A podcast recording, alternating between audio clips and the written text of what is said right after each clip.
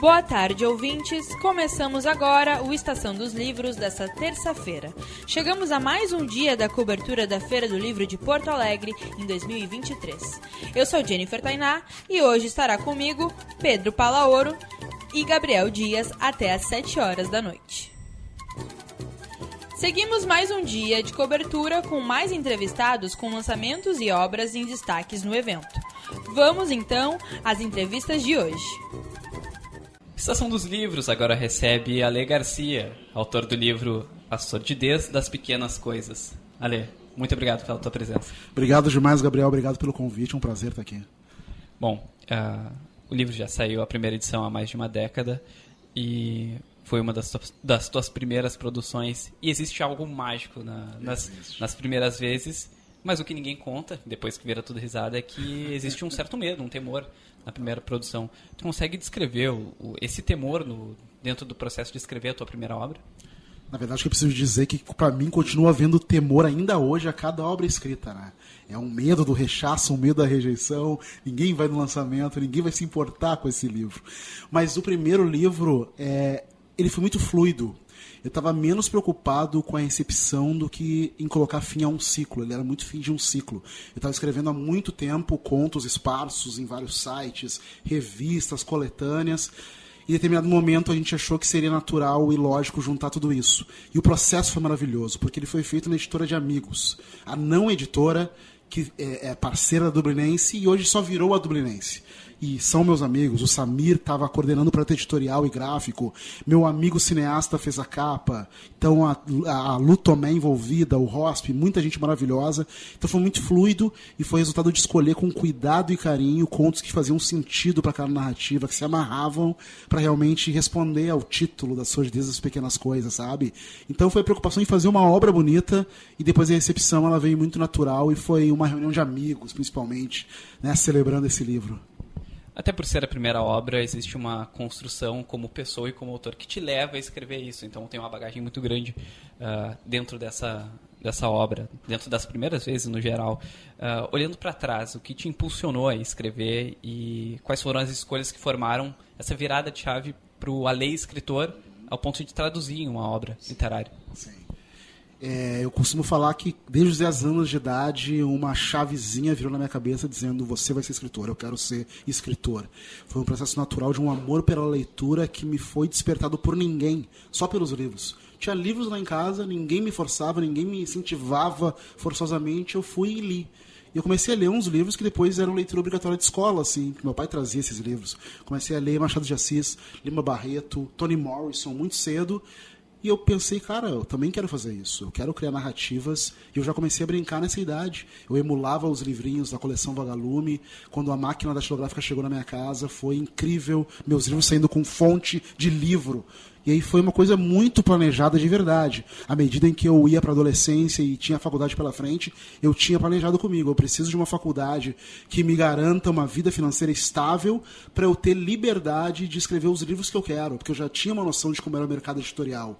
Então isso foi um planejamento, foi uma coisa que virou para mim e quando a adolescência e principalmente quando a internet veio, 2005, 2007, foi realmente um ferramental para eu conectar com outros escritores, começar a escrever para plataformas. Eu comecei a escrever para o Globo Online, quando a Globo estava recém estreando o jornalismo na, na internet. E aí me conectei com um grupo incrível do Rio de Janeiro, Projeto Paralelos. Fomos para a primeira Flip participei já de cara da oficina de um escritor maravilhoso que é o Milton Ratum. Eu estava naquele universo, me encontrado, assim, sabe? Então era daquilo que eu queria viver e é o que eu quero ainda. E é uma paixão estar tá no meio, produzir livros, ver possibilidades, sabe? Uh, dentro do texto de apresentação, pelo menos dessa edição, uh, tem um trecho que diz Uh, que faz a pergunta, né? Qual é a idade aceitável para um garoto negro descobrir que provoca aversão?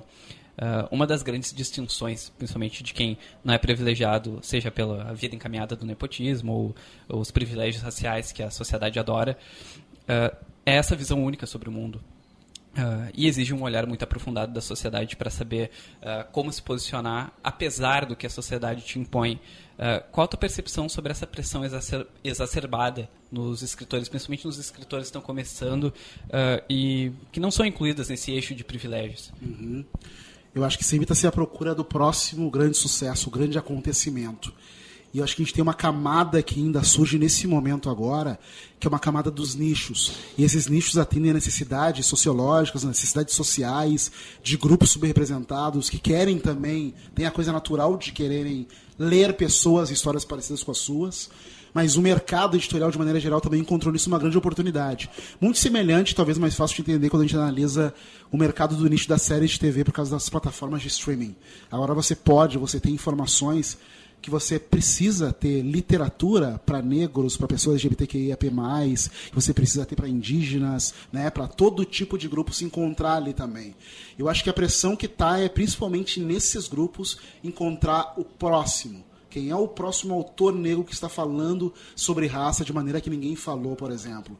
Quem é o grande autor indígena? Porque daí é mais uma camada e uma manchete, uma tagline que eles conseguem levar para o noticiário. Né? Então ele é um sucesso entre a literatura de raça negra, esse tipo de coisa, assim, sabe? Obviamente que eu entendo isso, sou publicitário de formação, entendo a necessidade do mercado de às vezes facilitar a informação sobre, mas também entendo a dureza e o trabalho que os escritores têm de não se deixarem impressionar por isso. Eu mesmo, né, que estou com essa, esse compromisso é, depois que eu lancei também, agora em 2022, o meu outro livro, que é uma não ficção Negros Gigantes, eu voltei e eu, eu, eu, fiquei um tempo muito focado em criação de conteúdo. Fazendo vídeos e podcasts são sobre a cultura negra e são narrativas também. Mas eu assumi o compromisso de escrever um livro por ano a partir do ano que vem, que eu tenho vários projetos engavetados.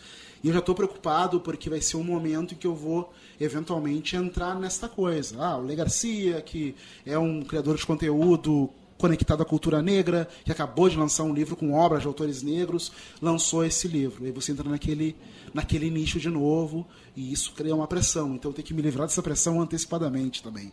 Criar e fazer o que eu quero, sabe? E existe também uma pressão dentro de uh, qualquer produtor de conteúdo negro, uh, das outras pessoas que consomem, em uh, quantificar e deixar ela só presa naquele nicho.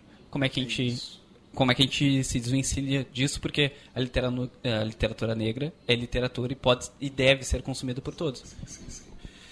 Esse é o jogo mais difícil, eu acho, porque é muito fator comercial envolvido.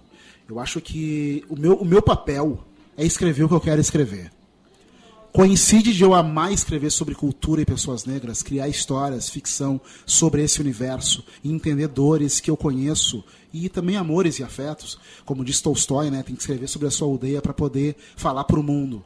Eu gosto de escrever disso, eu gosto porque eu acho que é, uma, é, um, é um, é um corte subrepresentado, porque eu conheço, conheço e sou e porque eu amo falar. Eu tenho as referências, eu tenho as conexões, eu gosto muito disso. E, e para mim eu vou continuar fazendo isso. Eu acho que eu vou continuar fazendo isso. Mas eventualmente eu vou querer escrever uma história que não tem nenhuma conexão com isso. Assim como no próprio Sordidez, você tem várias histórias que não tem nenhuma temática racial.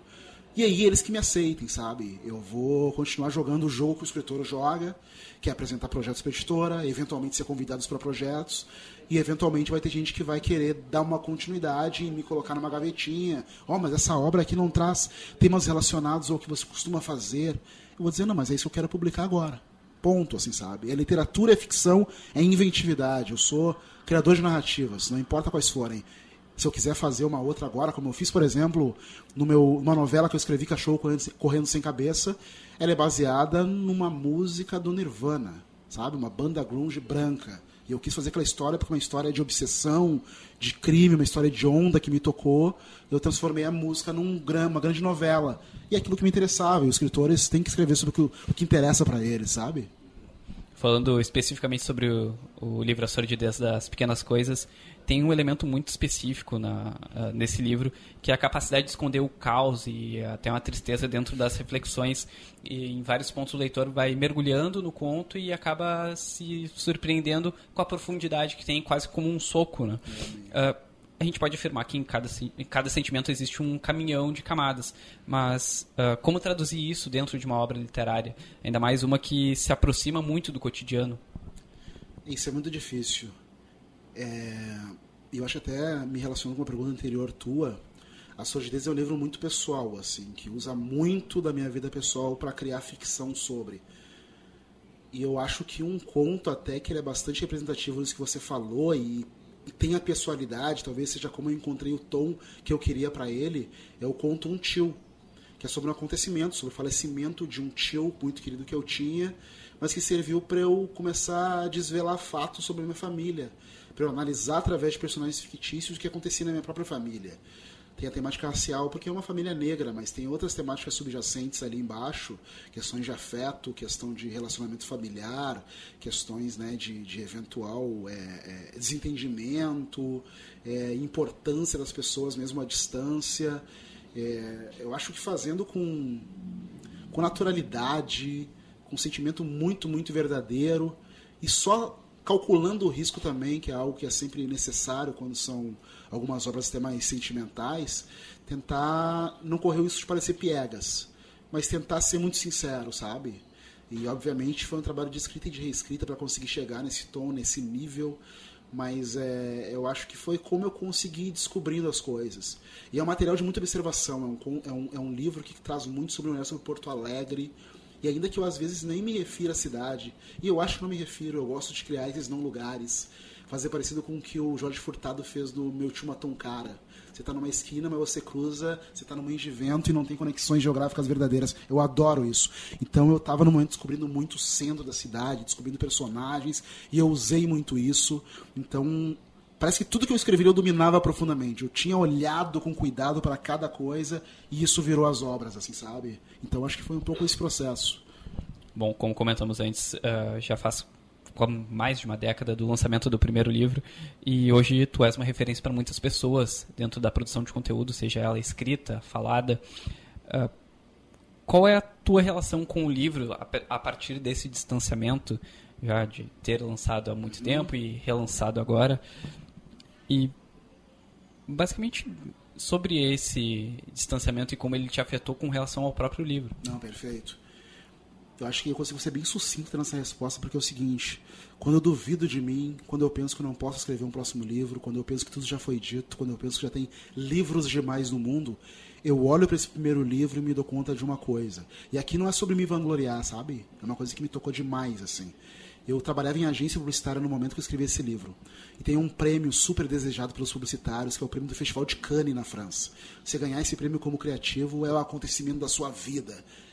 E eu nunca desejei isso. Eu sou um redator publicitário, adoro trabalhar em agência, só que eu tenho a, a publicidade como uma coisa muito ferramental, fazer bem feito, né, ela convencer, persuadir. Não tem muita essa vaidade que essas pessoas às vezes têm. E a literatura sempre foi muito mais profunda para mim. E eu dizia para o meu amigo Fred, que fez a capa do original, que isso aqui era uma foto e agora virou uma ilustração. Fred, se por acaso, por um desejo de Deus, esse meu livro for sequer indicado ao Jabuti, cara, eu vou ter ganho todos os louros da minha vida. E foi um negócio absurdo, cara, porque eu estava em São Paulo, eu que levei os livros para para pro, pro, lá pro escritório do Jabuti para inscrever, e eu recebi a notícia que eu era finalista. Que eu estava ali, acho que tinha até a colocação, sétimo lugar, em sétimo número da sorte, olha só. Entre, e, e foi um bagulho estupendo. E depois, com o mesmo livro que eu fui vencedor do Prêmio Biblioteca Nacional meu primeiro livro. Então as dúvidas que eu tinha, aquela coisa de devo investir nisso, devo continuar, para mim foi esse aviso. Ale, continua, está no caminho certo, crítica e pessoalmente tem pessoas te lendo e te achando relevante. Então, às vezes eu olho de soslaio assim para esse livro na estante, eu caramba, eu devo continuar escrevendo, sabe? Quando bate a dúvida, assim. Quem quiser me ler, vai ler, ele vai chegar onde vai chegar. Se for um sucesso comercial ou não for, não é problema, porque não é o que médico eu quero produzir, mas é muito aquela coisa de um carinho enorme por esse primeiro, e por isso um carinho enorme por essa reedição, assim, em que eu pude chamar também escritores queridos para estarem juntos. O Volpe faz a apresentação, o Alê Santos faz também um texto importante aqui. Então foi um, uma revisitação a um livro que eu amo demais, assim, sabe? E pro Ale, como indivíduo, como que tu enxerga esse progresso a partir da, do lançamento do livro? É sobre a tratativa da escrita melhor. Quanto mais você escreve, melhor você escreve. E quanto mais você lê, melhor você lê. Eu me lembro quando eu lancei esse livro, eu sempre li muito, muito, muito. E eu gosto muito de ler os norte-americanos e os, e os argentinos. É, no lançamento em São Paulo, a escritora que eu gosto demais, Ivana Arruda Leite, falou. Eu lancei, eu tinha 31 anos, né? Ele escreve como gente muito mais velha. Ele tem um domínio de escrita, ele mostra que ele leu muito. Isso é muito legal, porque você traz isso, você aprende a escrever melhor. E e 12 anos se passaram desde então, então eu acredito escrevendo melhor. Quando eu sento e tenho um projeto, eu escrevo e vou adiante. E eu, e, eu, eu não tenho mais tanto as angústias do processo como eu tinha no começo. Então acho que isso que veio me trazendo até então, essa evolução que eu vejo, sabe? E aí é me entender realmente como escritor profissional. Sou capaz de fazer, eu quero fazer esse gênero aqui agora, eu consigo, assim. Essa evolução é incrível, sabe? Sobre o, o livro, Sordidez ainda, uh, essa distinção de olhares, o, a base que tem sobre a percepção de situações de vidas, elas podem ser consideradas pequenas, mas uh, geram um impacto na formação, entendimento e noção da pessoa sobre a vida. E por mais que seja um livro de 10 anos atrás, é tudo muito recorrente e traz um lugar comum de problemas que às vezes a sociedade não enxerga, mas deveria. Uh, seria justo afirmar que a sociedade subestima esse esse olhar do cotidiano, essa profundidade no cotidiano. Subestima demais. Eu acho que é um livro que também trata muito sobre a invisibilidade de pessoas, de etnias, de realidades. É quase como você tentar revelar coisas que estão na sua frente e outras pessoas não se importam. Porque não parece relevante, porque parece sujo, porque parece fora do universo que ela quer construir, sabe? Tem esse conto sobre velhos jogando dama aqui na Praça da Alfândega.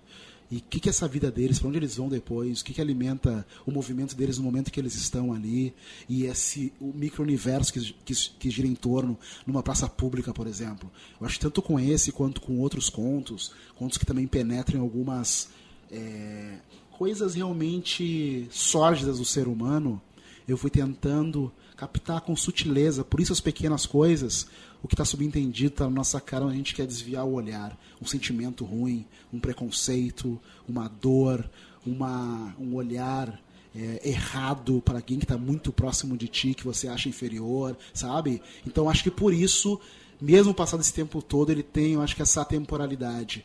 Que eu queria muito fazer esse quase estudo assim do ser humano, sabe? Sobre várias facetas. E eu acho que é isso, o ser humano é fascinante a qualquer tempo, tem esses sentimentos que às vezes são mais intensificados em determinadas regiões e épocas, mas eu acho que essa temporalidade continua, sabe?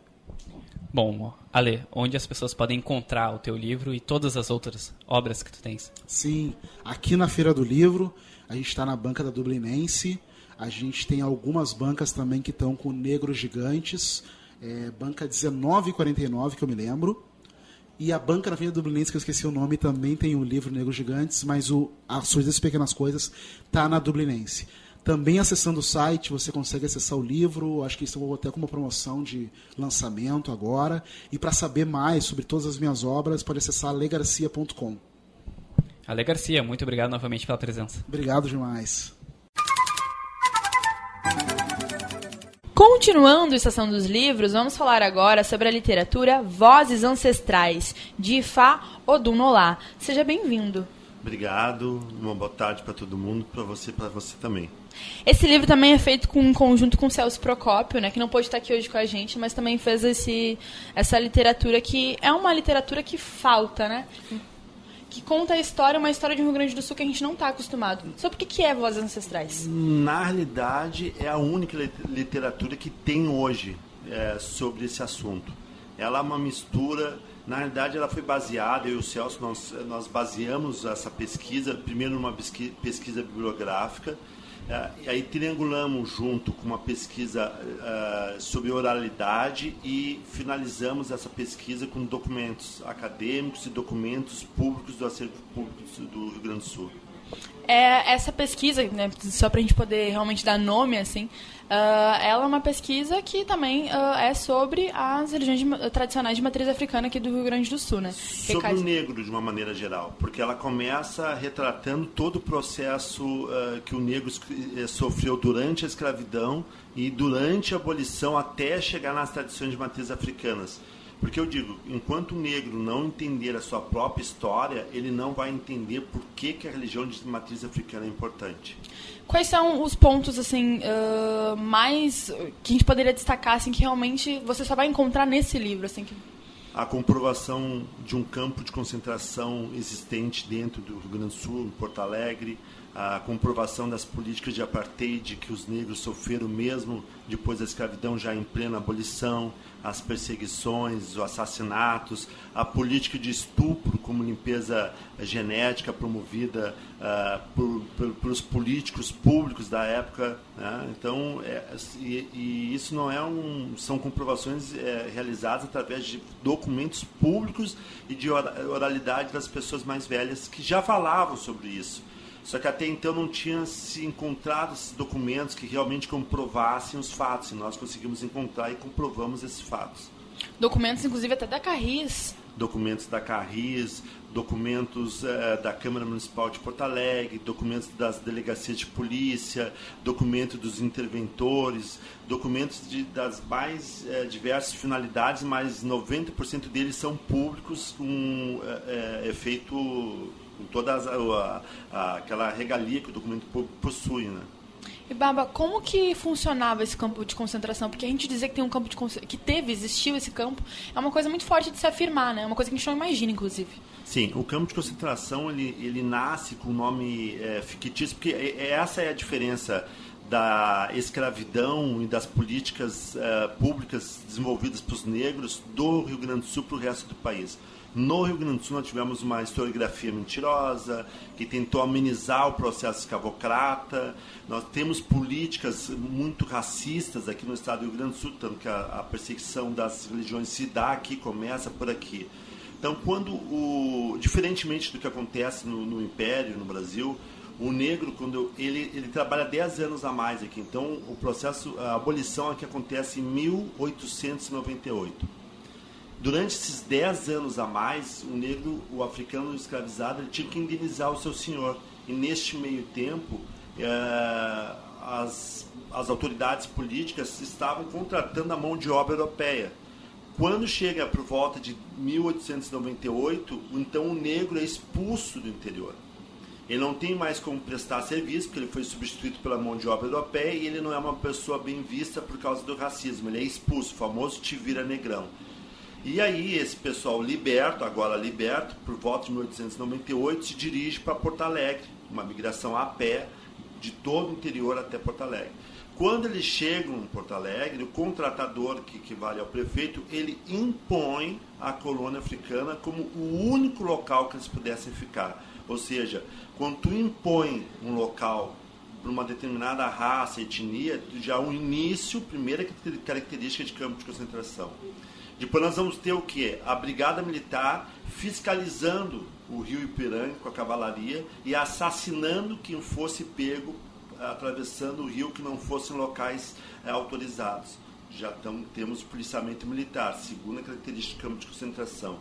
Por fim, a saída era na Ponte dos Açorianos, onde eles eram revistados na entrada revistados na saída, onde eles tinham o nome deles fiscalizados e o motivo pelo qual eles iam sair lá de dentro da colônia terceiro, terceira característica de campo de concentração. Eles tinham horário para entrar e horário para sair. A quarta característica de campo de concentração e as únicas quatro que existem, na verdade. Nossa, é, realmente é uma coisa que a gente não imagina aqui. Mas tem também na, na, na tua literatura, na literatura também do Celso, é, trazer esse elemento depois das, das religiões de matriz africana, como também o papel social que elas tiveram Sim. durante esse tempo, né? Sim. Nesse quesito, qual que foi de efetivamente, qual é esse papel social que a gente normalmente não costuma olhar? Lá dentro, lá dentro do campo de concentração que tinha o um nome fictício de colônia africana, as autoridades, a única autoridade existente era a Mãe de Santo. Então, a Casa de Santo ela funcionava como, como é, posto de saúde, como esconderijo, como centro de referência, como local de alimentação. Eram as mães de santos, muitas vezes, que atuavam como autoridades públicas e jurídicas dentro daquela comunidade, organizavam, né, alimentavam. Então, a mãe de santo ela tem um papel fundamental para transformar aquele campo de concentração numa colônia realmente efetiva. Ela, com o tempo, ela passa a ser uma colônia, mas essa, essa efetivação da colônia só se dá através da luta das mães de santo. Isso é muito importante, né? Você tem uma figura ali que, que torna aquele espaço uh, um pouco mais digno para as pessoas. Nesse sentido, toda essa colaboração que as religiões de matriz africana tiveram, essa atuação forte, né? Ela também uh, tem resquícios hoje dentro da religião? Sim, sim. Ainda hoje as casas de matriz africana têm esse papel. Ainda hoje, porque por mais que tivesse, que tenha melhorado o posto de saúde, nós sabemos que tem muita gente que morre hoje esperando um exame, esperando um tratamento. Né? apesar do Brasil ser referência no SUS, mas ainda existe algumas dificuldades, normal que existam essas dificuldades que nós temos que ainda crescer em algumas coisas.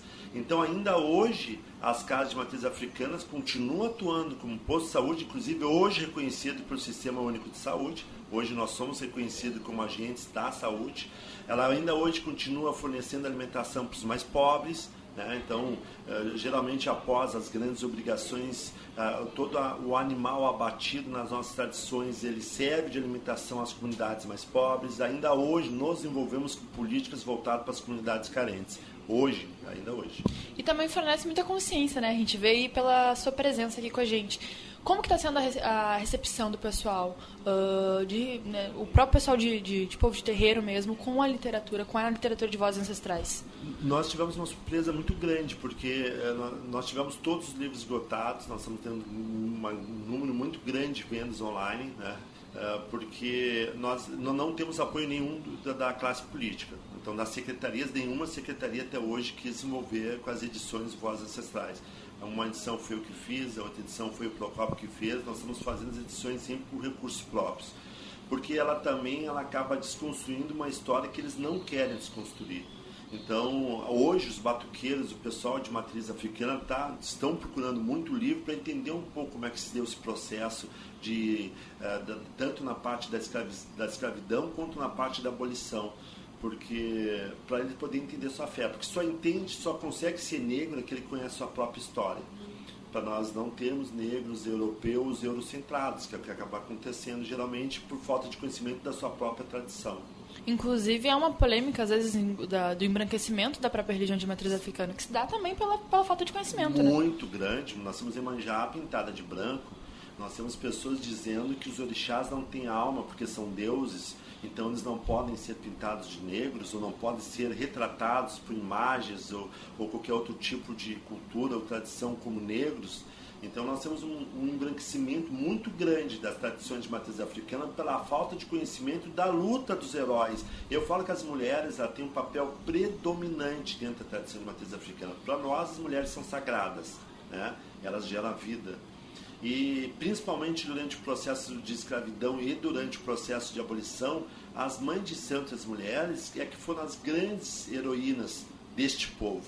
Se hoje uh, o negro ele pode uh, agir como cidadão, ele pode se intitular como cidadão, é porque essas mulheres, principalmente as mães de santo, deram a vida delas para que hoje um monte de uh, racismo, um monte de termos pejorativos, que a luta do tradicional fosse referenciada e chegasse até onde chegou. Se, nosso, se hoje eu sou batuqueiro, é porque muita mãe de santo deu o sangue dela para que isso acontecesse.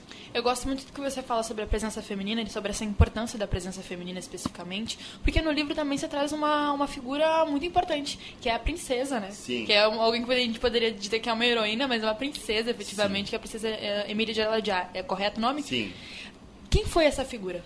Princesa Emília de Alajá foi uma pessoa extremamente importante porque ela acompanhou esse genocídio, o auge do genocídio. Entre 1870, que é aproximadamente a, data de nascimento dela, entre 1860 e 70 e 1930, quando ela veio a falecer ela acompanha o auge, o auge do genocídio, onde os brigadianos invadiam as casas de santo, assassinavam as mães de santo, quebravam, prendiam, aonde as mães de santos tinham que pedir a autorização para a delegacia de costumes para poder fazer qualquer atividade, senão eram presas, aonde existia perseguição política, capitões do mato invadindo, destruindo casas de santo dentro da colônia africana. Esta princesa, neste período de turbulência, conseguiu formar mais de 30 mães de santo. Enquanto todas as outras autoridades religiosas mal formavam um, então a mãe Donga de Oxum, que é uma contemporânea da princesa, também da bacia de Oió, formou um único pai de santo, que foi o pai Antoninho. E essa era a média. Se formava um ou outro pai de santo ou mãe de santo. A princesa formou mais de 30. Ela deixou grandes babás e grandes iás até eh, que alguns vieram a falecer, inclusive em 2001. A Tia Aracida Odé faleceu com 115 anos em 2001. E isso foi muito importante porque esses eh, pais e mães de santos formados pela princesa fizeram uma ponte entre o passado e o presente como testemunhas do que realmente aconteceu. E a sua presença uh, dentro da religião também se deve a essas linhagens, essa, essa vivência? Sim, sim. Eu, eu, sou, eu sou feito desde meus sete meses de idade, justamente porque a tia Aracida Odé, numa situação de saúde, uh, eu estava já desenganado pelos médicos, passou pela minha mãe, que era kardecista, e falou para ela que eu não precisava falecer que eu podia ser salvo. Minha mãe era paulista, não entendia nada de religião. E aí a minha mãe confiou nela, falou pro meu pai, me levaram para uma casa de santo e hoje eu estou aqui com 50 anos de idade. Uau, desde os sete meses. Desde os sete meses. Já está no sangue, mesmo sem ter no sangue, está no Já, sangue. Não, fui criado pelo povo e, e, e, foi por isso que eles me confiaram a, a edição do livro Vossos Ancestrais. Porque eu fui criado por eles. Eu fui criado por mulheres negras, eu fui criado pelos, por, por elas, eu, eu vivenciei lógico não na minha pele, mas eu vivenciei no meu coração o sofrimento delas. Quando um filho era assassinado de forma truculenta, quando alguém era prendido de forma truculenta, ou quando alguém era simplesmente cerceado de seus direitos porque era negro, era muito comum. Eu, com 15 anos, eu vivenciava isso dentro da Restinga, porque a Restinga era o local em que eu mais habitava, porque era onde minhas tias moravam de religião. Então nós vimos muito a violência do sistema contra o povo negro. E ainda hoje existe, né? Você uh, foi quem escutou durante muito tempo essas vozes ancestrais. Sim, uma tia uma vez chegou para mim e falou: Meu filho, nossa, nossa bacia vai terminar e nós não vamos deixar um registro do que realmente está acontecendo com o nosso povo. Uh, foi depois que ela viu uma negra evangélica, ela se apavorou, ela se assustou, porque ela sabe a violência que os católicos, os cristãos impuseram aos negros no passado. E ela, meu filho, eu não consigo entender isso. Então, a partir de hoje, tu vai tá autorizada por mim, eu sou a mais antiga da bacia, tu vai em todos os tios e vai pegar relatórios por escrito deles. E, e, na época não tinha gravador, não tinha outro tipo de sistema, era escrito mesmo, e tu vai tirar fotos para que nós consiga deixar para os nossos descendentes o que foi o sofrimento do nosso povo e o que, que é o deixar. Inclusive, uh, na obra tem fotos. Sim, na obra tem fotos, na obra tem relatórios que foram feitos, na obra eu trago muita tradição oral. E aí eu faço aquela triangulação, eu busco através da, dos documentos comprovar aquilo que eles falavam. E graças a, a ajuda do Alexandre Douzan, que é um grande pesquisador, do Celso Procopio, nós conseguimos alcançar esse objetivo. Olha, Baba, eu sei que tá esgotada aqui na feira hoje, pelo menos você tinha me comentado que tá esgotada. Sim. Como que a gente faz para conseguir? A gente vai conseguir ainda? Na Amazon só hoje. Nós estamos agora, já solicitamos mais uma tiragem de livro, hoje só na Amazon. A Feira do Livro nós fizemos uma quantidade muito boa, mas foi muito rápido. Não, nós achávamos que os livros iam acabar de ser vendidos ou nem todos fossem vendidos. No segundo dia de logo nós fizemos uma, fomos entrevistados, né, na, na na sessão de autógrafos, no segundo dia já não tinha mais livro. Uau! Não, que bom. Nossa, bom. muito bom, muito bom mesmo. Então, é, fiquem atentos aí a, a, novas tiragens, né? E a gente consegue encontrar então na Amazon, né? Sim, hoje na Amazon. Muito obrigada. Eu que agradeço. Continuando nossa programação, vamos falar agora com Fátima Farias, que vem com a sua literatura Santas de Casa. Seja bem-vinda, Fátima. Ai, bom dia. Fátima... Boa tarde para quem ouvir, né? Qualquer horário. E estamos aqui na Praça da Alfândega, na Feira do Livro, contentes, dando essa entrevista para falar sobre a literatura Fátima Farias, Pamela Amaro, Fátima que vem de Pagé, que traz em Santas de Casa um, um, uns vestígios, fragmentos, como eu costumo dizer, da sua infância. Pode perguntar que estou ouvidos. Ai, coisa boa essa ambientação. Até calma, gente. É, é, com muito orgulho que a gente fala que a gente está aqui na feira, né? Onde tem o teu evento com a, com a, com a Pamela, onde a gente já teve, já passou por esse evento com, contigo, com a Pamela. Uh, mas agora focando um pouco mais na tua literatura, que eu tô aqui com ela em, em, mãos, né? Como que surgiu a ideia de Santas de Casa? Como que vem essa ideia, assim? Que é um pouco mais uh, uh, íntimo, né? Fala um pouco mais da Fátima em si. Sim. Ah, as lembranças, memórias né, de infância sempre foi um assunto, um dos meus assuntos preferidos para poesia, poemas, né, prosa. E aí, com a aproximação da pandemia, do Covid, 2020, iníciozinho, eu tinha alguns textos já escritos em alguns arquivos sobre a infância, sobre os resgates de memória de quando eu era criança, algumas tristezas, algumas dores, né? E se aproximou a pandemia e junto com a pandemia veio o medo de morrer rápido, correndo, num piscar de olhos, fecha os olhos, não acorda mais. Então eu disse, eu preciso ter pressa e preciso colocar tudo isso em um livro. Essas histórias, histórias valiosas, né? Para mim, pelo menos, mas vejo que não são, não era, né, para mim, né? São para muitas pessoas que têm lido e me dado um retorno maravilhoso sobre esse livro. Aí passei a resgatar do que eu tinha escrito e, para minha surpresa, muito boa surpresa, a gente, né, naquele, naquele confinamento, naquela tristeza, naquele medo, né, é, a minha inspiração crescia sempre que eu abri o computador para escrever sobre a minha memória de infância. Daí passei a perguntar para minha irmã mais velha, perguntar para minha irmã mais nova sobre alguns pontos assim que eu não me lembrava, nomes, né, nomes de rua, ano, tal. Elas me, me ajudaram. Aí eu fui colocando direitinho na, nos textos o que estava faltando e a inspiração, né, me levava para lugares assim muito lindos da minha infância, apesar das carências que eu conto aí das carências, né? Meu pai, minha mãe, minha avó, minhas tias, meus tios. Então o livro traz isso isso aí mais particularmente, né? E agora, ainda bem não morri, vou continuar, né, com essas ideias de, de memórias. Eu tô gostando, tô gostando. Tem uma reflexão aqui do teu livro, até que eu, que eu abri nela, que é justamente o que, que eu tava procurando, que é, é, penso que morri por várias vezes, assim. Eu acho que isso diz muito também sobre o momento que, de reflexão que trouxe a pandemia, de vamos viver. Né? Eu vou te repetir outra vez, vou repetir de novo que eu tinha certeza que eu não sobreviveria.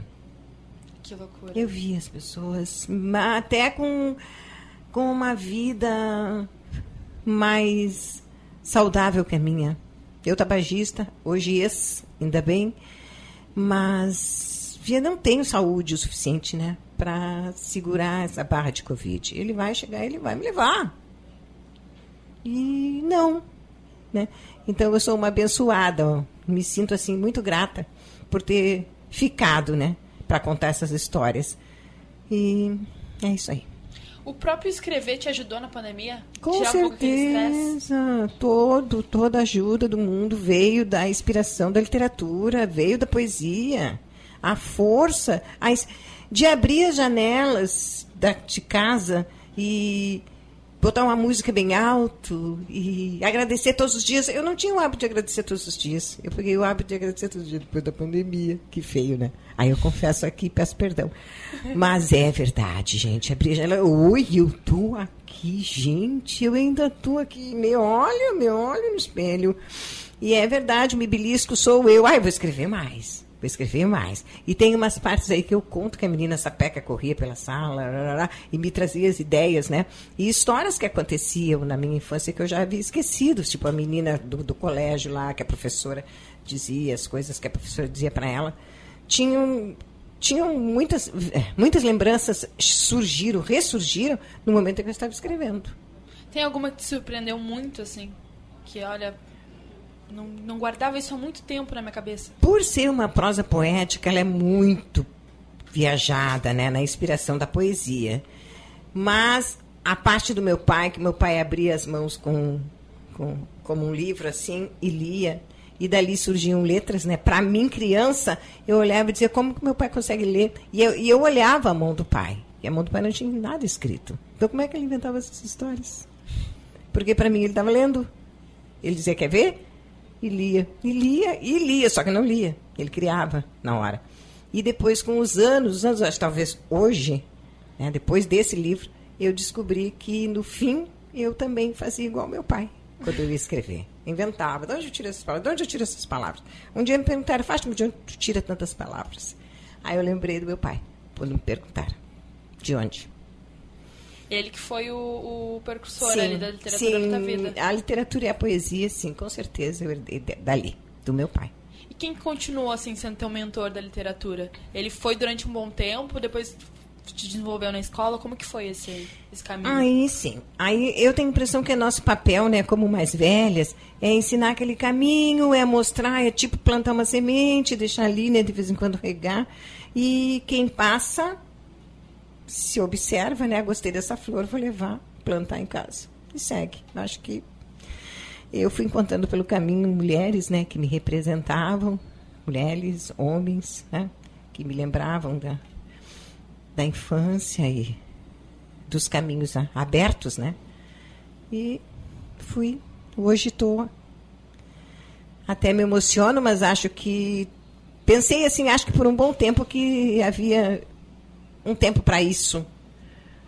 Às vezes eu acordo cheia de inspiração para escrever.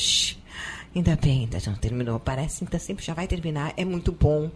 Sabe, um pouco parece que não mereço. Não sei, é estranho. Mas é, é a inspiração mesmo, a poesia. Esse é a tua segunda obra, não é? Tô errada? Solo é a terceira. Hum. São dois livros de poesia e um de prosa. Perfeito. E os outros são coletâneas. Ah, então, ah, nossa, são várias. vem mais são do que a várias. gente imagina. Nós temos com a, com a, com a Libretos, nós temos Pretessência, Travessias de Amanaã, aí são as duas coletâneas, né? Pretessência é, né? Coletâneas. Aí tá. O Pretecência As coletâneas. É. Aí depois o solo é Mel e Dendê, né? E Santas de Casa. E com o Instituto Estadual do Livro eu tenho um poema por dia, que é poesia, também nós lançamos ano passado aqui. E tá vindo mais, feira. Fátima? Tá hum? Tá vindo mais essa inspiração? Eu continuo escrevendo. Ah, coisa boa. Eu, eu tô escrevendo. Tô com um, um, uma ficção e mais uma prosa poética e um livro de contos.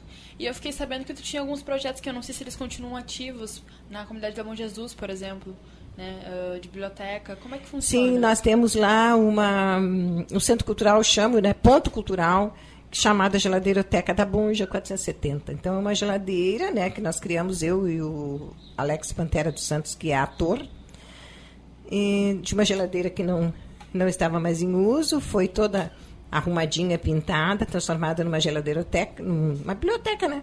De bairro. E ali existem os livros e fazemos trocas, doações, aceitamos doações, fizemos roda de conversa, fizemos contação de história, sempre que dá.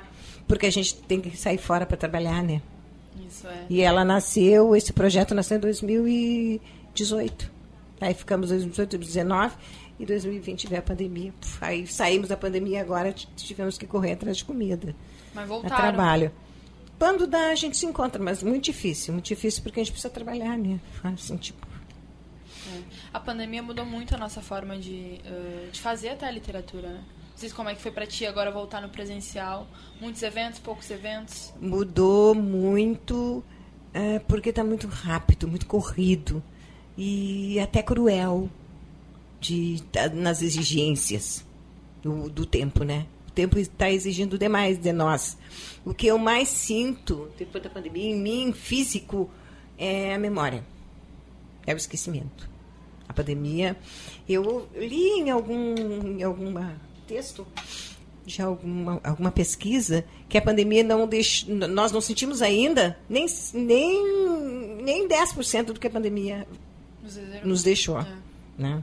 Então, eu acho assim que sim, nós foi para acabar mesmo. É, pelo menos ela deixou uma obra tão bonita quanto essa que é Santas de Casa. E muitas, né? Esse Olha só quantas aqui, mulheres publicaram. Oi? Esse nome Santas de Casa vem do, vem do quê?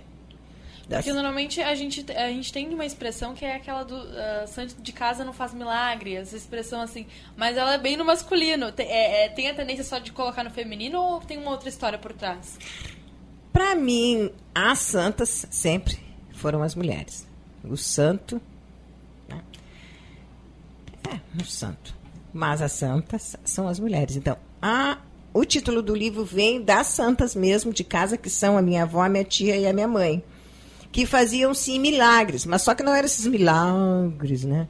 De te curar, mas uh, faziam surgir de repente da mesa vazia, no outro dia de manhã, o pão e o café farto, e a gente olhar e dizer, oh, mas ontem não tinha, como é que tem hoje?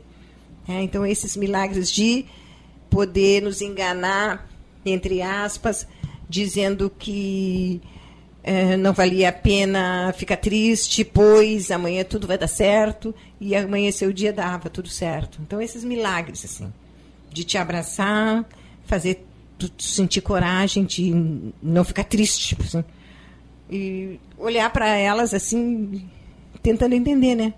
Como é que elas conseguem. Então, santas, santas por isso. Não aquela que está lá no altar, aquela de gesso, com todo respeito, né? Essas são as santas, por isso, os milagres ali, né? As primeiras páginas contam, né, os milagres das santas, né? Elas conseguiram pegar o livro em mãos, alguma delas? Não? Não, minha mãe, a minha avó e a minha tia, não. Mas os filhos e os netos, sim. Como que foi para a família poder pegar? A família ficou. Bom, eu tenho. Porque isso é muito família também. Né? É, você falou do seu é, pai, você é, falou de, é. é da família, é. Tem, tem pessoas na minha família que custaram muito, né, a ler. Compraram, adquiriram, mas ai, ainda não li, ainda não li. Parecia que tinha medo, medo de ler, né? Mas assim que leram, né? Ai, mas eu não sabia, ora, mas eu não imaginava. Ai, mas por que que tu... Ai, mas aquela parte, como tu ficou bonito. Aquela parte tu deixou bonito, mas não era, pra... não era triste, mas como tu deixou bonito, sabe? A função da poesia, né? Deixar bonito, quer dizer, às vezes, nem sempre.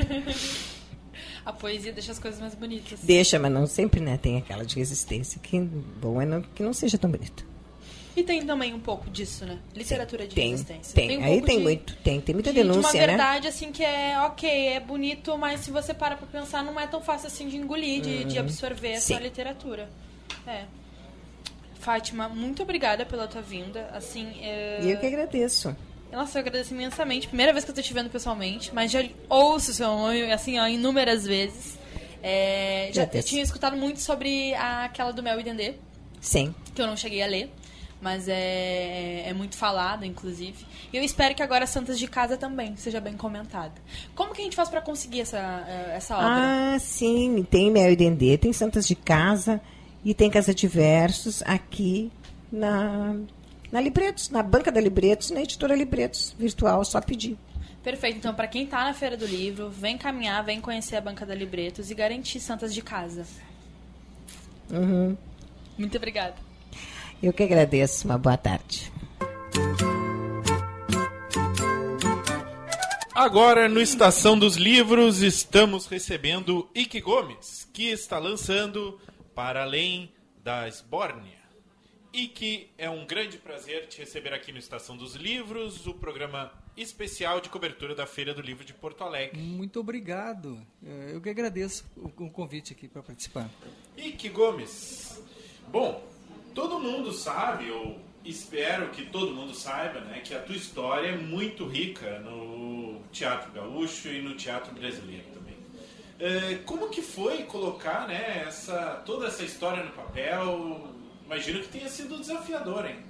Totalmente, né? Porque eu, não, meu, meu primeiro livro tem 367 páginas, eu levei quatro anos escrevendo e é a nossa trajetória, né? Que eu tive quando eu completei 60 anos, eu estava 30 anos no Tangos e Tragédias, dentro, né, e 30 anos fora do Tangos e Tragédias. Antes de eu completar uh, eh, 60 anos, os anos de Tangos e Tragédias estavam em maioria na minha vida. Então passei mais dentro, naquela, naquele período, passei mais dentro do Tangos e Tragédias do que fora. Né? E depois, como nós paramos com 30 anos e eu segui, uh, igualou-se, né? Agora eu passei, então, do Tangos e Tragédias, como Tangos e Tragédias parou em 2014 pela perda do nosso querido e inspirador para sempre Nico Nikolaevski. E eu queria contar essa história, já que o meu parceiro de, de vida e de criação né, é, não, não ia poder contar ele essa história. Então eu, eu contei né, do meu ponto de vista, de dentro do projeto, contando as nossas vivências, dentro do meu ponto de vista, né? Talvez outros queiram contar essa história de outro ponto de vista, fazer outro tipo de pesquisa, e é válido também. Mas eu tive esse privilégio de estar vivo para contar a história, e é isso que está aí nesse livro. E como eu, recorrendo às minhas memórias, recorri às minhas memórias de infância e encontrei coisas da minha infância que pararam, foram parar dentro do Tangos e Tragédias. Então eu contei a minha vida. Contando a minha vida, eu estava contando a história do projeto, a trajetória do projeto. Né? Sim, com certeza. E que o, o Tangos e Tragédias né, foi muito importante para o teatro gaúcho brasileiro, mas também foi muito importante para o desenvolvimento do teatro local e para o desenvolvimento da tua carreira mesmo, né? É, é, ele permitiu assim que tu construísse a partir daí uma série de personagens, uma série de uh, projetos em torno disso. Como Totalmente. que, como que é pensar né, nessa história e o quanto isso contribuiu em, em tantos aspectos, né? É. É, é, é, como é que eu vejo assim? É, nós aqui em Porto Alegre, nós embora é, no período que nós começamos, que era 84, o ano de George Orwell, 1984, que tem aquele livro famoso, né, 1984. Sim. A gente começou em 84 e é, Porto Alegre não se configurava ainda exatamente como um polo cultural. Tinha até aquele disco dos engenheiros do Havaí, longe demais das capitais, né? que era uma realidade, porque era difícil ir para São Paulo, era difícil ir para o Rio de Janeiro e conquistar espaços lá, não é? E foi o que nós fomos fazer e conseguimos, né? Furar o cerco da mídia, conseguir atingir programas de grande audiência nas principais emissoras do Brasil, nos principais horários, né? E, e isso foi conquistas, assim, né? Ao lado disso, a gente conquistando espaços pelo interior do Rio Grande do Sul também e construindo uma trajetória. Hoje a gente vê assim que tem cidades no interior com teatros extraordinários, teatros de grande envergadura, com grande infraestrutura, mas não tinha isso. Mas o pessoal vendo que tinha espetáculo para receber os teatros, uh, acabou se construindo, não é? E se construindo um, um, roteiro cultural pelo interior do estado também, que é uma coisa que, queira ou não queira, vai levando a régua cultural do pessoal, que recebe esses padrões de, de criatividade, não é? Em Porto Alegre, nós começamos no Teatro São Pedro em 87, nos ofereceram em janeiro, quando ninguém queria pegar, né? não se pensava em fazer nada de espetáculos em janeiro, porque se supunha que não tinha público. O pessoal estava no litoral, todo mundo, então não se fazia nada. Não tinha espetáculo. E nos ofereceram e nós estávamos precisando trabalhar, duros, e conseguimos, consequentemente, no, no Teatro São Pedro, em janeiro, construir um público que se supunha que não tinha. Mas, então, no, no, quando nós completamos 15 anos, surgiu o Porto Verão Alegre em cima, que é um festival, né? Uhum. Em cima também do movimento da cidade que estava bom naquele momento, que era o Fórum Social Mundial, não é? Então, naquele momento surgiu esse festival que hoje oferece em janeiro 200 espetáculos. Tu entende? Sim. Então, de nada até a ter esses 200 espetáculos no período de janeiro é um pulo né, de, de movimento cultural, de trabalho, de uh, artistas profissionais que sobrevivem disso, de técnicos, né, de uhum. produtores, de pessoas que fazem uh, orçamentos de leis de incentivo, projetos e, e administradores de, de projetos, né, gestores de projetos. Então, uma coisa da economia desse setor também que deu uma alavancada, entende? Então, para não, de não acontecer nada, para acontecer um monte de coisas, é, o tempo e as pessoas que nos proporcionaram esse, essa oportunidade né, de estar em cartaz, porque é, estar em cartaz é uma oportunidade muito grande, entende, para um projeto. O projeto se torna um laboratório constante de criação, de criatividade. Estar em cartaz é o maior privilégio que um artista pode ter. Né? E com isso, nossos mestres também. Né? O Dilmar Messias, por exemplo, que no começo esteve conosco no começo do Tangos e Tragédias, no terceiro ano ele se agregou, se agregou, ele se agregou a gente, né, se agregou ao projeto e, e, e nos trouxe uma experiência, porque ele era um comediante Ele sabia, ele era um diretor de teatro. Ele sabia fazer comédia. E estava ali com o personagem dele, contracenando conosco. Um mestre de teatro que nos deu grandes lições. Quando nós não sabíamos nem que nós iríamos transformar em comediantes. Nós éramos músicos, né? De formação, músicos, músicos engraçados. Estava fazendo ali uma coisa de, de, de, comédia sem saber qual era a perspectiva que aquilo podia nos oferecer. E o Dilmar Messias nos mostrou isso.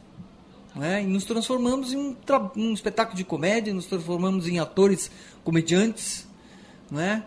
E tomando consciência disso, fomos buscar recursos e recursos e recursos e a oportunidade de estar em cartaz no laboratório constante, construindo o nosso trabalho. Outro grande mestre, o Fred Gerling, que é meu professor de violino. Diferença de um professor para um mestre, a gente vê, né? Que o aluno sente, entendeu? O aluno sente na sua neurologia, como é que os nervos dele, a coisa mais básica, a coisa mais primordial, não é? o sistema neurológico dele se prepara para executar um instrumento que nem o violino.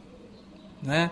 Eu tive professores bons também, mas o mestre é o Fred Gerling, que vai lá dentro do cérebro do aluno e mexe na neurologia dele para ele saber como executar um, um instrumento daqueles da forma mais adequada. E deixar que o aluno crie o seu, seu estilo também de, de tocar, não é?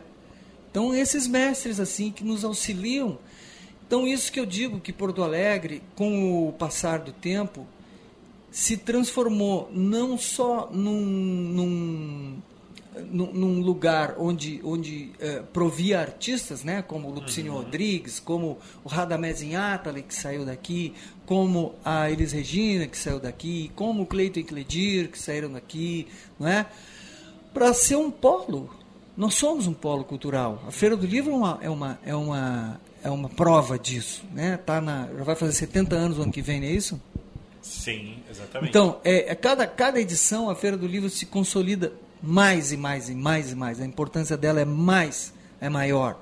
Então tem mais leitores, tem mais escritores, tem mais uh, crianças se formando na feira. Eu passei ali agora, vi várias palestras, uma criançada né, se criando. A minha filha, que se criou com o movimento da Feira do Livro, é uma escritora, que é a Clara Verbuck. Sim. Né? Ela mora em São Paulo hoje, mas se formou nesse movimento que a gente estava aqui todo ano, levando o livro para casa, mostrando os livros para ela, dando acesso à literatura para ela. E por mais, por incrível que pareça, foi com ela que eu aprendi a escrever, a escrever. Normalmente é o, o filho que aprende com o pai, né? Sim, é verdade. Eu aprendi muito a escrever com ela, porque o estilo dela, ela escreve uh, falando na primeira pessoa, né? Sim porque o material de vida dela é o material que ela se inspira para fazer as ficções dela, né? Então eu tinha uma dificuldade muito grande de escrever na primeira pessoa. Eu achava muito assim, de, ah, quem é que vai saber querer a minha opinião? Quem é que vai querer saber eu, eu, eu, eu falar de mim, sabe? Eu, eu tinha dificuldade disso, de falar de mim, sabe? E aí vendo como ela tem facilidade de falar na primeira pessoa, eu digo, ah, mas não é tão difícil assim, sabe? Então, no momento que eu comecei a escrever, me inspirei muito no, estilo dela de se escrever, de, de falar dela, assim, sabe? E consegui escrever assim sobre um contexto, né? Qual era o meu contexto que eu que eu estava vivendo, a experiência do Tangos e Tragédias. Esse cara que me ensinou tantas coisas, o Nico Nikolaevski, outro mestre para mim, não é? Então, eu acho que a gente se configura como um polo cultural quando uns inspiram os outros. Agora eu estava lá na, falando anteontem numa mesa ali na, no Teatro Carlos Urbim, numa mesa com a, a Tânia Carvalho, o Gilberto Schwartzman, o, o presidente da Câmara do Livro e a Lívia, que é uma outra escritora que estava ali. Então, assim, e foi, estava nos assistindo o Tabajara Ruas, que também me inspira com os filmes dele né, e com, com os livros dele. É um cara que tá, traz dados de conflitos, os filmes de guerra dele são muito incríveis. Eu falando ali na, na, na palestra, fiquei chocado com, o ver aquele livro, esse filme, o uh, é, Gumercindo Saraiva, a cabeça de Gumercindo Saraiva. Então eu fiquei chocado com aquele livro, com aquele filme e fui para casa pensando, fiquei uma semana chocado com aquele filme, com a veracidade das cenas de guerra, né? Que a gente vê filme de, de guerra americano e tem milhões de uh, tecnologias de fazer aquelas cenas, tem uh, os dublês especiais que são formados para isso, né? E aí aquele cara na minha frente que me inspirou muito. Tá, eu até cantei um pedaço de uma música que eu fiz inspirado no filme dele. Então o Vitor Ramil me inspira, o Ney Lisboa me inspira, o Bebeto Alves me inspirou e continua me inspirando, o, o, o, o Nenhum de Nós me inspira, entende? Então nós somos um polo cultural porque nós nos inspiramos uns aos outros. E isso forma uma produção cultural de uma consistência que é muito reconhecida no Brasil inteiro. Sim, sim, então nós somos de fato um polo cultural hoje forte, reconhecido no Brasil, com estilos muito determinados de literatura, de cinema, de música, de teatro.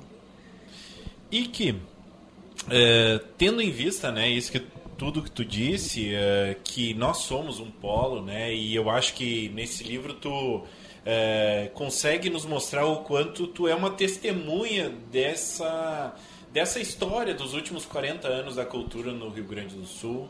E mas eu queria saber de ti que além da, de todas essas pequenas cenas que tu coloca ali, causos, Uh, a gente sabe que a cultura no Brasil e no Rio Grande do Sul sempre tem, sempre apresenta desafios, né? O que que tu considera que a gente precisa melhorar para que para que a gente possa colocar eh, esse polo cultural sempre à frente, sempre em funcionamento? Olha, eu não estou a par exatamente dos motivos pelos, pelo qual a a, a, a lei de incentivo estadual não foi aprovada para a Feira do Livro pela primeira vez. Uhum. Eu não sei qual foi o julgamento das pessoas que tomaram essa decisão. Eu acho que isso deveria vir à tona, não é? Porque o, o Estado, pela primeira vez, o Estado disponibilizou uma quantidade de, de, de dinheiro que nunca tinha sido disponibilizado, nem nos governos mais populares. Né? E eu não sou defensor de nenhum governo ah, no momento, entendeu? Mas eh, essas verbas foram disponibilizadas, né? E chegou a hora da Feira do Livro, que é a coisa mais básica do da cultura, que é a leitura, que é o escritor poder escrever e lançar os seus livros e ter leitores para isso, a verba não foi disponibilizada, né? Então isso deveria ser público, né? Por quê? Os motivos, por quê, não é? Por que, que não foi, não é? E, e deve ter, deve ter algum motivo. Até mesmo uma, uma, uma falta de, de habilidade em lidar com, essa, com essa, questão. Com Mas algum motivo deve ter, não é? E isso deveria vir à tona para a gente entender por quê, não é?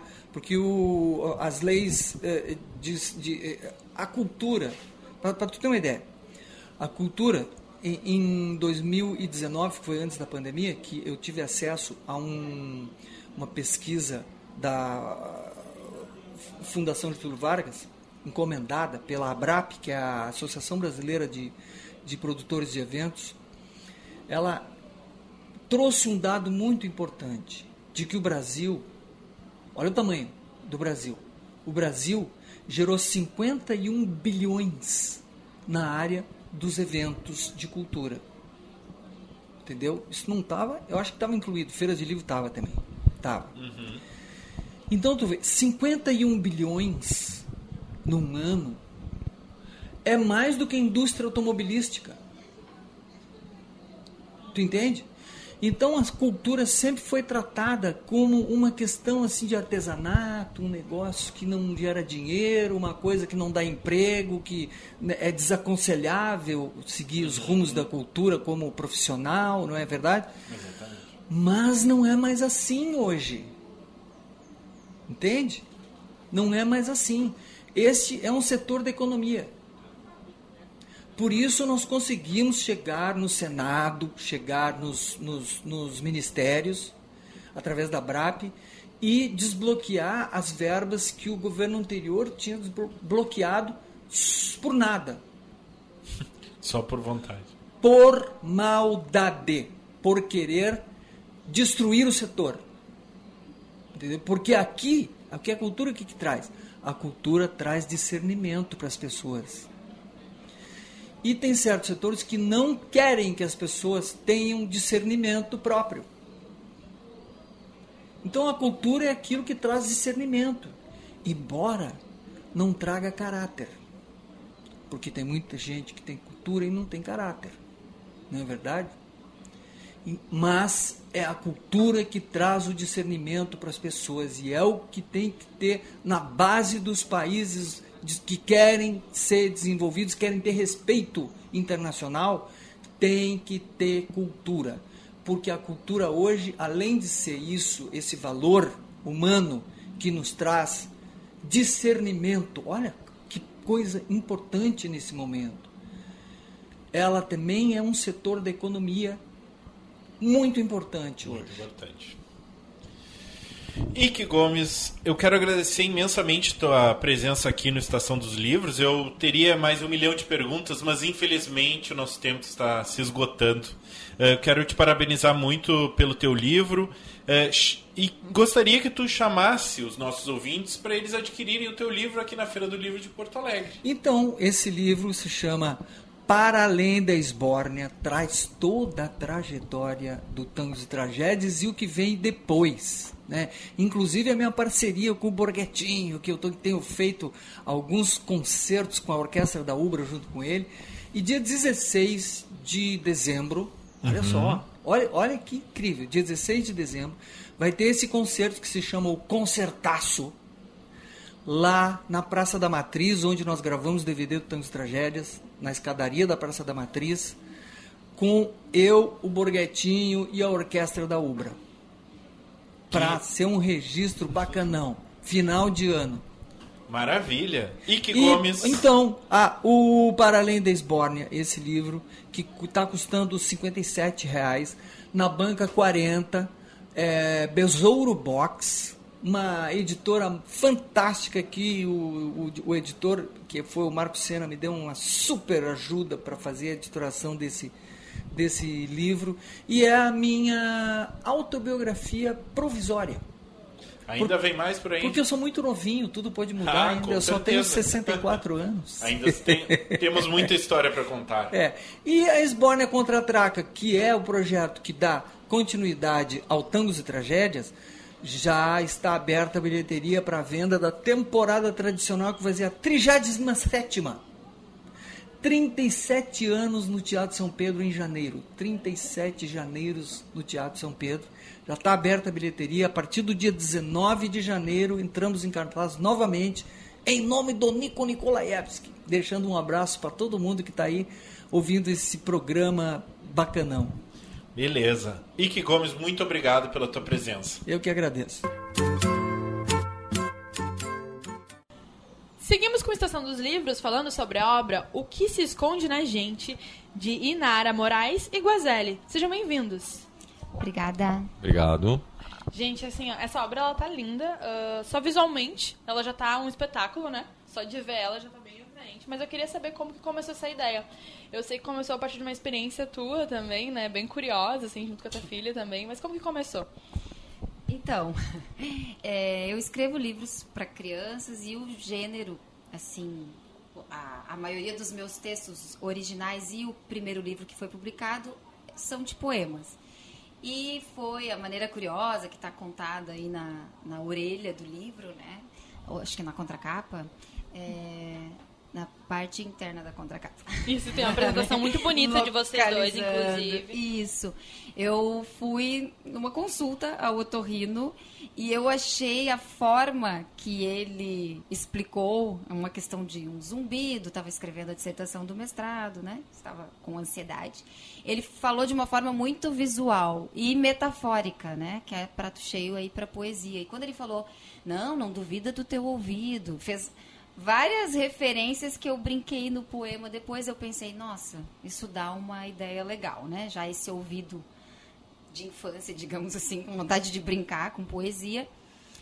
Mas eu, eu estava em um outro momento, no projeto do, do mestrado, e guardei isso, assim, eu coloquei do ouvido, nada duvido. E anotei umas palavras soltas, martelo, bigorna, as partes do, do ouvido lá que ele falou, e guardei. E depois, passa um tempo, apresenta a dissertação, se fica mais tranquila, voltou a ideia. É minha filha, vai parar no hospital, fazer a cirurgia do, do apêndice, né, da apendicite. E novamente, ainda mais ainda, era um cirurgião conversando com a minha filha no pré-operatório. Então ele foi muito lúdico. Né? Ele brincou com ela. Ele disse: Você sabe o que é o apêndice? É uma bolsinha. E ele, quando tu vem para o hospital, é porque ela está estragada. E aí eu já. Hum, e a minha filha já me conhece, mãe. Ela não queria que eu fizesse nada com o apêndice dela. E aí eu sentei disse, agora eu vou organizar. E aí pensei nesse título, eu tenho dificuldade com títulos, acho que todo autor fala isso, mas veio assim, ah, o que se esconde na gente, eu comecei a pensar já num projeto de livro, na ideia de ah, partes que o ouvido é bem popular, né? Mas o apêndice já não é tanto, é mais escondido. Então tem outros poemas aí, a patela do joelho coisas que eu fui lembrando também de criança, experiências infantis também, essa coisa do assombro pelas palavras. Eu pensei em usar uh, partes do corpo que que talvez as crianças ainda não saibam o nome, né? Brinquei com essa anatomia. E depois, aí o Guazelli fala aí como chegou no projeto também e deu toda essa identidade, identidade visual linda que tu comentou no começo aí. Eu ouso dizer que o Guazelli conseguiu fazer a poesia através do desenho. Porque tá muito bonito e, além de bonito, tá, tá conversando, assim, te convida a mergulhar de forma nesse lúdica, universo. Né? De forma muito lúdica. Meus parabéns, viu? Como é que teve Obrigado, essa. Valeu a minha viagem. porque eu tava aqui escutando tudo, não sei o que, que eu tô fazendo aqui, mas eu. Eu tenho muita saudade de Porto Alegre. Eu sou, eu nasci em Vacaria, mas com três meses de idade vim para cá. Então, eu sou um porto-alegrense para o bem e para o mal. Meus defeitos e qualidades são de um porto-alegrense porque eu me criei aqui, como dizem os gaúchos. Né? Então eu estava viajando aqui, olhando a Feira do Livro. Meu primeiro trabalho foi na Feira do Livro. É, com 12 anos de idade, podia naquela época, foi maravilhoso, recebi em livro. Uma pessoa muito querida, foi uma, uma memória afetiva forte. Dito isso, vamos ao que importa, né? Então eu me sinto muito honrado, por quê? Eu agora residindo em Florianópolis, que é uma forma de estar perto de Porto Alegre, mas não sofrendo tanto com o calor, eu conheci uma forma estratégica essa tua. Hein? É, é Porto Alegre com praia, né? Eles vão ficar bravos lá. E eu conheci a Inara com amigos em comum do mundo editorial, fiquei encantado. Ela é muito inteligente. Não é, não é só esse rosto tu bonito, ela vai ficar furiosa comigo. E foi num crescendo essa, essa amizade literária mesmo, porque eu acho que muito rápido, eu trouxe isso na minha experiência de São Paulo, foram 20 anos, que a gente quando conhece alguém já pensa em fazer algo. Sim, no meio da né? cerveja ele diz, não, já vamos falar. Esse é um método paulistano mesmo. E é Pô, bom... não deixa nem de tomar tua cerveja quieto. Olha, até no churrasco de domingo lá, a gente para e diz como é que está aquele projeto. E foi nascendo a ideia, eu gostei muito da forma como ela como ela lida com a infância. É uma forma extremamente respeitosa e, acima de tudo, amorosa. É verdade, vou falar bem dela agora. Quando a gente caminha na rua, ela fica brava, eu digo bobagem. Mas ela tem uma forma que me encantou mesmo, porque ela tem uma visão com a qual eu me irrito muito com a forma como tratam as crianças, e agora que eu sou idoso, também, a começar pelo diminutivo, o monstruoso diminutivo. Então, ela tem e um particular carinho pelas palavras. Então foi muito fácil dizer, vamos fazer esse livro. E é um livro que, uh, ao mesmo tempo que cada livro é um desafio, ele é muito provocante, porque essas coisas que se escondem na gente, não é mesmo? São uma alegria para uma pessoa que vai desenhar. Então eu procurei respeitar isso e acho que fluiu bem. Sem contar todo o apoio editorial. Ou seja, foi um encontro extremamente feliz, viu? Numa, um encontro que nasce Eu moro muito longe, já vou encerrar, né? Porque deu a palavra para a terceira idade, né? Eu vou no banco conversar agora, né? Me queixar. No Mas é correio. isso. E é tão longe que eu moro que me deu uma preguiça. Eu digo, não, eu vou. Porque eram amigos do mundo editorial que estavam lá, eu digo, eu vou. E rendeu, entre outras coisas, essa pequena joia que A está na cerveja, sua ele mão. tá dizendo, ele foi na... cer- Né, na- É uma cerveja a apenas histórico. 25 quilômetros da minha casa. Então é um grande esforço. E da cerveja vem esses, essas ilustrações lindas aqui. Eu quero que te fale mais um pouquinho, não precisa correr, não. Eu queria saber, eu tô com curiosidade exatamente sobre esse teu, esse teu ponto de Pergunte o que vista, você assim. quiser. Porque é muito é genial, assim, é, né, o que tu traz pra gente é justamente, enfim, falar sobre partes, assim, que são do nosso corpo, mas de uma forma muito, é, além de poética, também é convidativo pras crianças, porque a gente acha que esse tipo de coisa a gente não tem que explicar pras crianças, né? Ah, o que que é o ouvido, o que que é... Enfim, é, e aí você, você, além de explicar, você também traz o lúdico, e as ilustrações são justamente esse complemento, mas eu acho incrível, assim, por exemplo, quando a gente fala de cotovelo, você trata até um cotidiano, assim, que é o, as pessoas dentro do ônibus, né? É que ela trouxe, eu acho que assim, foi um livro que fluiu, porque na- tem livros, eu não, não veio dizer que são ruins, mas que são sofridos, porque são áridos, né? Sim. Vou contar um segredo, quando eu não sei o que fazer, eu boto um peixinho voando. Aliás, eu botei aqui, mas eu Ai, ai, sabia ai. o que fazer. Ai, ai, ai. Não, mas eles estão presentes. Ah, vai ali, render não, então, ela se falou tem no mar. segredo... Eu falo no mar. Ela falou no mar, ele não entrou aqui para ocupar o vazio, né? Então, cada momento ela me facilitou, né? E o cotovelo tinha, eu tenho até outras abordagens que eu guardei, mas esse cotovelo que a gente encontra tanto no ônibus, não é mesmo? Né? ônibus longos, né? E ele faz parte, né? E o cotovelo é um sofredor, né? Até pelo amor. Então ela, ela justamente por isso, porque ela, ela lida bem com as palavras, é, foi um livro que foi facilitado. Ao mesmo tempo que ele me trouxe também essa questão. Úvula, pelo amor de Deus, eu não tinha a menor ideia. Agora eu quero encaminhar. Campainha da A, a garganta. campainha da garganta. Tanto é que agora eu quero trazer para assuntos, né? A úvula, todo mundo vai me achar. E, e é, mas é extremamente rico. Tanto é que ficou, eu quis trazer um pouquinho essa coisa do atlas médico, né? Que a gente tinha, tinha e tem, né? Eu acho que a, que a Inara foi feliz em procurar, porque a primeira paisagem que a gente tem está aqui dentro, né? é a nossa paisagem. É, e eu quis, eu acho que uma coisa. Gostei, fiquei honrada do colega dizer. Ai, ai, ai. dizer que.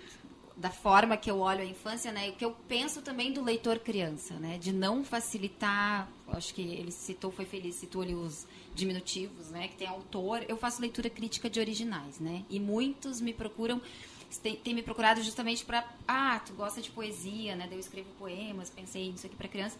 E tem um pouco esse ruído eu diria assim pra, na literatura pensada para criança na, no, os novos autores acho que tem que colocar na rua mesmo querem escrever para criança mas tem uma ideia de que a criança é um leitor menor. Não só no tamanho mas também em inteligência. E o que é um problema eu sempre abordo isso né, com os autores que me buscam para leitura crítica, que não, porque a criança, ela, obviamente, ela tem menos é, estrada de vida, mas ela é um leitor em arrebatamento. Né? Tem uma força de primeira vez muito grande. A criança está inaugurando o olhar sobre as coisas, então ela é super interessada. E ela tem um outro interesse que é sonoro. Por isso que eu uso, né, a maioria dos poemas, acho que todos têm rima, porque Isso pra poesia é crucial. né? é uma repetição. Não é que é crucial, mas na primeiríssima infância, que é o público que eu gosto de conversar, né? Que eu sigo conversando também na pesquisa, também na atuação não literária.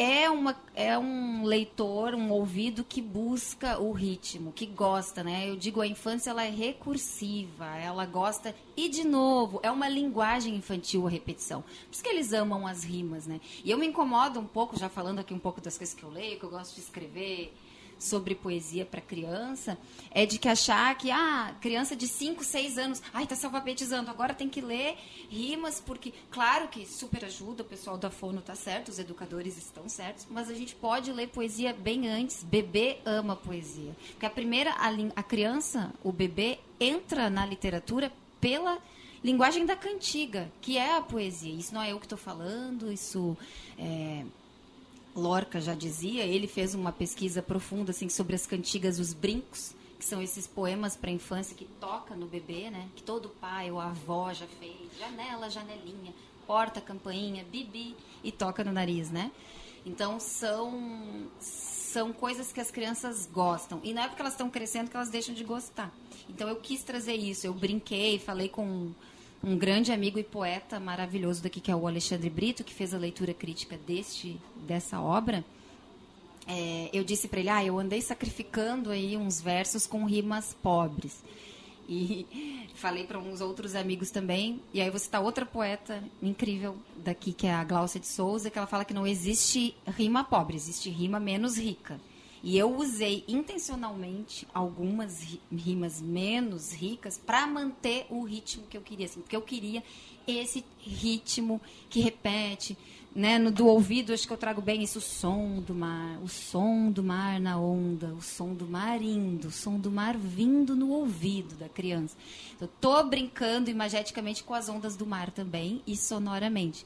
Mas a rima menos rica tá lá no da úvula, que eu faço uma rima ali com ão, né? Ão e ão, não se mete em falação. Mas eu, porque eu queria muito esse ritmo, eu acho que às vezes é importante.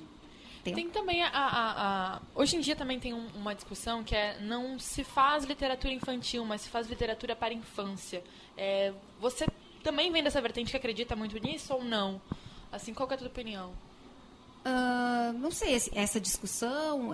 Acho que infantil a palavra infantil tem uma questão pejorativa, né? De ser talvez esse leitor menor. Quando a gente fala em para infâncias e fala no plural, é, a gente enriquece mais, né? Acho que de, deixa o público maior. E também, quando a gente fala de infâncias, a gente fala da infância da gente também, né? Eu trabalho com teorias da, da imaginação, autores que eu gosto de ler, uns franceses, como tu disse. ela é muito inteligente. Já, já virou, que ela é, é muito inteligente. Eu, inclusive, vim aqui só para acompanhar eu tô indo embora aqui, não, eu vou deixar vocês é. mas ela é terrível. Não, agora que ela meteu os franceses, eu tô nem tu. Não, mas, mas ela fez uma isso, pergunta teórica. Foi isso, falou os franceses, me deu um arrepio, daqui a pouco vem semiótica, então aí... Mas foi isso que me trouxe pro livro, foi tudo isso que ela falou, e mais um pouco, é verdade, é verdade, absolutamente, porque é uma pessoa que tem, assim, para começo de conversa, porque eu também trabalho com cinema de animação, com audiovisual e tal. E eu fui descobrindo esse preconceito fofo preconceito é uma porcaria qualquer um. O fofo é particularmente perigoso. Porque, assim, esse diminuir da criança não deixa de ser um preconceito fofo. Um livrinho. Né? Você faz poeminhas? E quando se trata do melhor público. Olha, eu vou te dizer uma coisa que eu te falo em termos de audiovisual. Só o sociopata é tão bom. A único ser que é capaz de ver o mesmo filme 50 vezes, viu? Se o seu namorado namorada vê um filme 50 vezes e ri na mesma parte, fuja viu? Mas a criança não. O meu filho, eu, eu poderia interpretar Harry Potter e a Câmara Secreta, porque eu ficava trabalhando sempre junto com meus filhos. E ele viu 56 vezes. Eu poderia interpretar. E ria sempre na mesma parte. Eu digo. Eles querem ver de novo. A criança é destrinchadora, ela quer ver. E ela é um público extremamente rico. E quando você fala também na infância, né, essa, esse caráter restritivo, na verdade eu colocaria infâncias mesmo, porque eu tenho um pé na infância muito forte ainda, que é esse desejo de ter algo pela primeira vez, ter esse encanto pela primeira vez. Então, essa questão de restringir, porque às vezes, principalmente, não sei, pode ser na literatura, você tem um público que, assim, você tem camadas de leitura. Mas por que a minha avó não pode ler também esse livro e ter uma descoberta aí. Então é, é, eu me incomodo às vezes com essa, com essa restrição, né? Colocar num, num, numa caixa e definir. É, e o que eu quis dizer que conversa com o que o Guazzeri fala, é, que eu falei do francês, do, dos escritores, dos filósofos que eu gosto, é de, de entender um núcleo permanente de infância no leitor adulto também. Era isso que eu queria dizer. Ai, isso. que maravilha. É que quando a gente... que ela é... Ela... Nossa, nossa, mas ela disse muito melhor. Pode repetir, por gentileza? Núcleo permanente de infância. Quem gostou do livro, né? Quem em ti. Esqueci o teu nome, desculpa. Jennifer. Jennifer. Jennifer. Eu não esqueci. Acho que foi isso, o viu? teu, ah. teu núcleo permanente de infância. Verdade. Porque tu também viu com o olhar de primeira vez, né? E a criança é todo o tempo para tudo. É, precisamos desse espírito curioso, mas um espírito curioso que, que seja uh, sensível, mas ao mesmo tempo tenho uma, uma visão de inocência da criança, mas não é inocência que eu gostaria de dizer. É uma. Como a gente pode usar de palavra? Que a criança tem, que é. Que é de respeito mesmo, mas um respeito mais. Eu quero de fato conhecer, desbravar isso, Ah, sabe? sim. Uma maior intenção. Eu acho que todo mundo tem que ter, assim. É por isso que eu, que eu gosto muito desse debate sobre literatura de infância. Pra infância, Pra né? infância, Que sim. traz justamente isso que a gente tem que ter também como adulto, né? E a gente tem tempo ainda, eu queria comentar uma imagem aqui. Ah, por favor. Que eu fiquei muito feliz e eu vou falar agora pro Guazelli. Que pra mim, é, eu amo a do Lóbulo. agora, eu é gosto isso? muito, Depois não. Mas eu gosto muito dessa aqui. Ah, porque Ah, da pra Úvula. mim, é, a poesia apresentada na primeiríssima infância, como eu falo, né? Ler livros de poesia para as crianças, acreditando, não não fazendo isso que um pouco às vezes a escola faz e o que é importante fazer, que é ai, para alfabetizar, para memorizar sons das letras, fonemas e tudo mais, mas ler poesia para criança no seu caráter de inutilidade primeira, porque a arte ela é inútil, mas tra traz nascimento, como eu digo no ouvido do umbigo, do no poema do umbigo. Mas esse caráter de inutilidade e por prazer, para a criança ser feliz. E para mim é muito claro assim que apresentar a poesia na primeira infância é colocar uma luz na linguagem. E quando eu vi essa ilustração no PDF, quando o editor mandou, eu dei um berro, porque ele fiz. colocou luz na úvula, que ninguém sabe onde fica, que é isso aqui, a campainha. Todo mundo fala campainha. Ah, tá inflamado ali a, a campainha. A úvula, uma palavra interessantíssima, né? Comprida, com sonora, e aí um. Como chama isso aqui? Um luminoso, né? Colocando. Um outdoor, Um né? outdoor, colocando luz na linguagem. Eu pensei, nossa, isso aqui. E um pouco da linguagem do desenho de humor, porque tem gatinhos.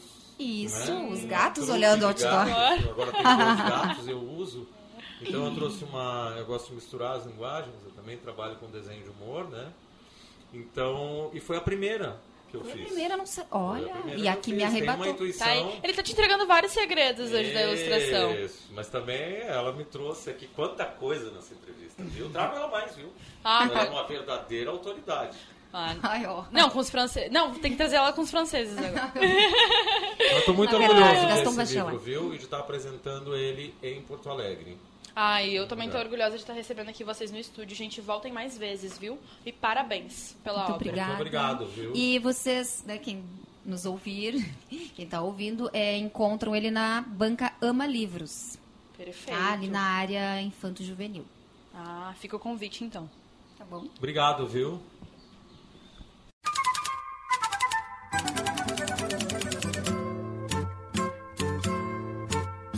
Encerramos o Estação dos Livros de hoje, este que é o programa oficial da cobertura da Feira do Livro de Porto Alegre na rádio da Universidade. Toda a programação do evento pode ser conferida diretamente do site oficial em feiradolivropoa.com.br.